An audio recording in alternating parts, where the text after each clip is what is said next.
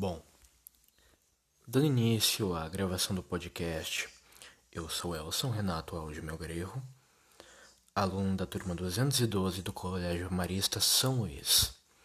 Bom, depois de muito refletir, pensar sobre um assunto que eu gostaria de desenvolver aqui no podcast, de um assunto que eu gostaria de apresentar, eu percebi e me dei conta de que há um assunto muito interessante e atual que seria muito interessante ser desenvolvido no podcast, que é o marketing existencial.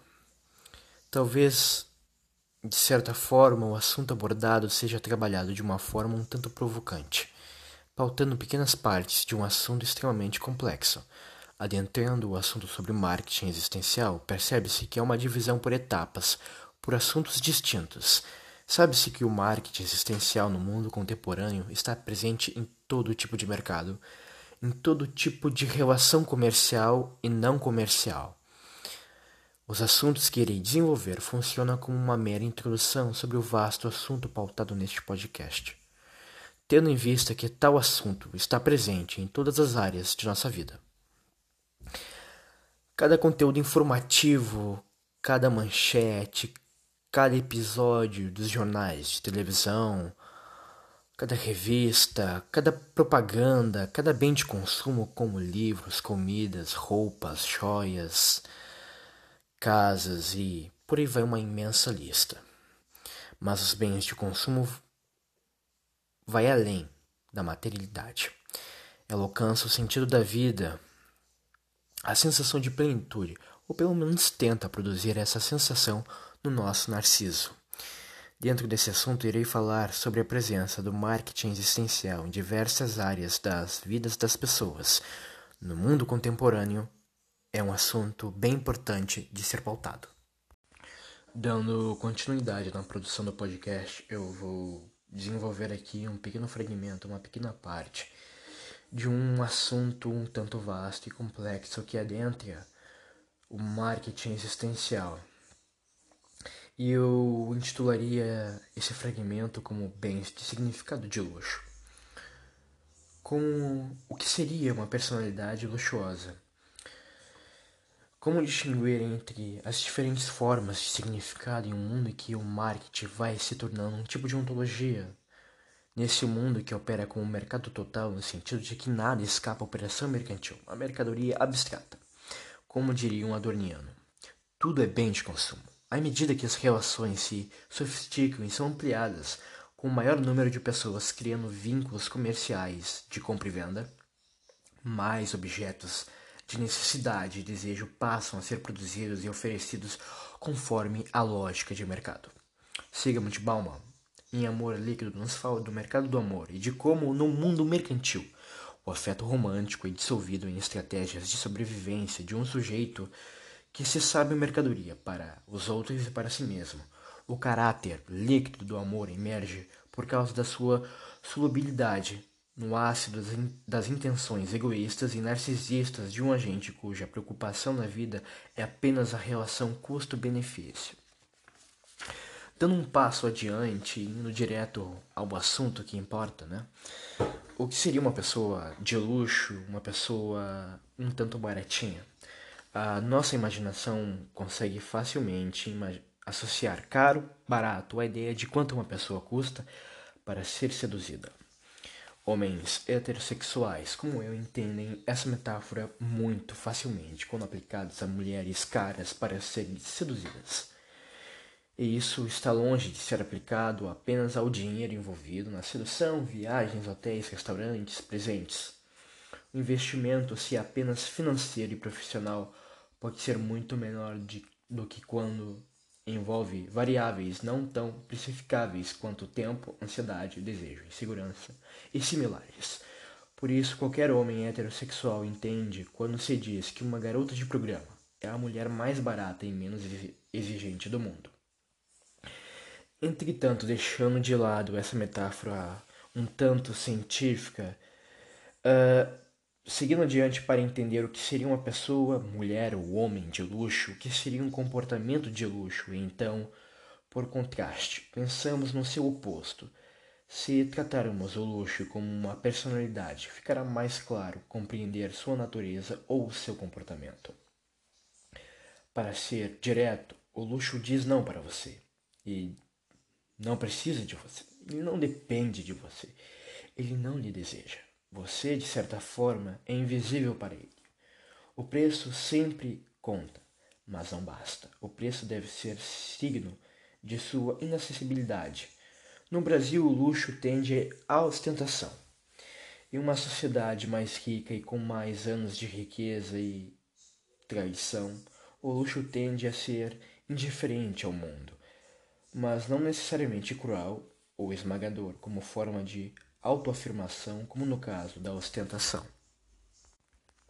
Na versão grega da Bíblia hebraica, o Velho Testamento, como dizem os cristãos, Deus, ao ser perguntado por Moisés quem era ele? Que eu mandava o Egito, respondeu: Eu sou o que sou. Diga aquele que é, mandou você. Essa resposta marca aquilo a que a fortuna crítica se refere com a diferença ontológica entre Deus e o resto.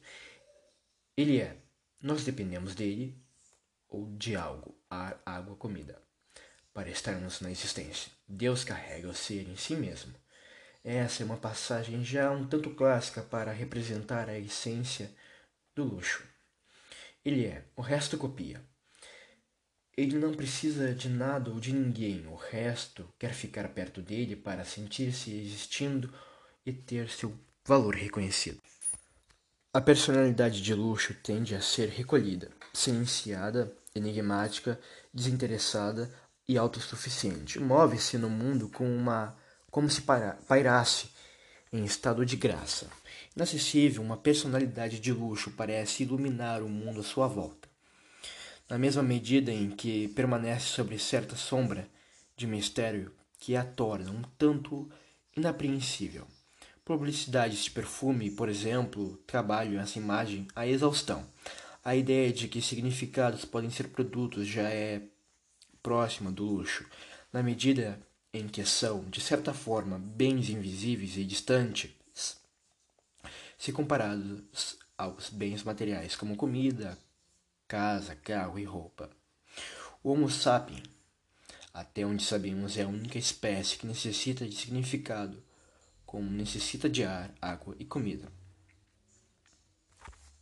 Em uma escala um pouco mais didática, um significado de luxo inclina-se a entender de forma menos direta a busca de felicidade, a adequação ao princípio utilitário de redução da dor e da otimização do bem-estar.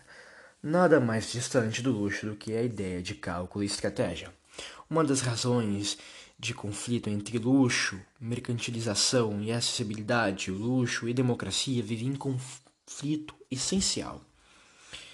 Nesse sentido, a tragédia, por valorizar a coragem em detrimento do medo, da guerra e da dor, a personalidade romântica por viver em conflito com a racionalidade instrumental do mundo burguês, seu inimigo natural e a vida sem a crença em um sentido maior para a existência tendem ao luxo.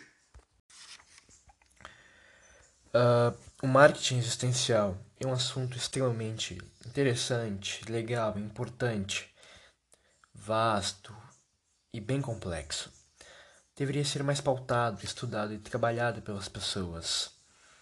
O marketing existencial trabalha com os produtos de significado, produtos de consumo. Ele foi extremamente desenvolvido e trabalhado no mundo pós-moderno. O marketing existencial é um tipo de inteligência social, um tipo de ontologia ele está extremamente presente no mercado. Ele vai trabalhar com todo tipo de produto de significado, desde a religião e a espiritualidade. A espiritualidade e a religião não são as mesmas coisas. A religião é um produto de significado mais destinado às massas, às pessoas de classes mais baixas. A espiritualidade, apesar de também ser poder Trabalhar em escala acomoda-se bem ao mercado de luxo antes de tudo, pois muitos dos seus consumidores vêm de estratos mais altos da população e gostam de pensar em si mesmos como consumidores mais conscientes espiritualmente. São por isso mesmos menos afeitos a gastarem seu capital especulativo da vida espiritual com picaretas e suas instituições. O amor se tornou um valor desde o movimento romântico nos séculos XVIII e XIX. Além do amor romântico, o amor filial, maternal e paternal afirma-se ao longo dos tempos como valores evidentes. O importante é perceber que bens de significado associam-se facilmente a produtos relacionados ao amor em todos os níveis. O mercado de significados acolhe tudo. São muitos os sentidos do amor. Enfim, até a própria inveja ressentimento no fundo da alma de cada pessoa pode gerar a produção de um produto de significado. Por uma razão simples, simples eles criam uma demanda enorme de bens para produzir autoestima. Ao falar em inveja e ressentimento, ficará mais claro de onde vem essa constante demanda por autoestima. O mundo atual, mantido à base da competição e condenado ao crescimento econômico sem fim, é uma fonte inesgotável de inveja e ressentimento. Otelo de, de Shakespeare já, já trazia a raiz infinita da inveja. Uma pessoa que mostra a cada segundo que é melhor do que você faz você odiá-la pelo simples fato dela respirar. O mal talvez seja um dos itens mais sofisticados do marketing existencial mas nem por isso menos real. O mal como sentido, manif sentido manifesto em certo comportamento. Talvez a imagem mais banal na publicidade tenha sido a dos comerciais de perfumes e seus personagens masculinos e femininos com cara de mal, com um ar indiferente para com o mundo. Talvez uma das linhas de produtos de significados mais elegantes do marketing existencial sejam produtos para nihilistas.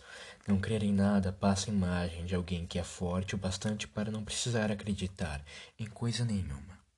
Nietzsche dizia que o homem do futuro, seu super-homem, não precisaria de nenhum artigo de fé. Um dos maiores produtos do marketing existencial no século XX foi o conceito de geração. As ciências sociais pensam que foram elas que os descobriram mas o marketing existencial foi quem descobriu.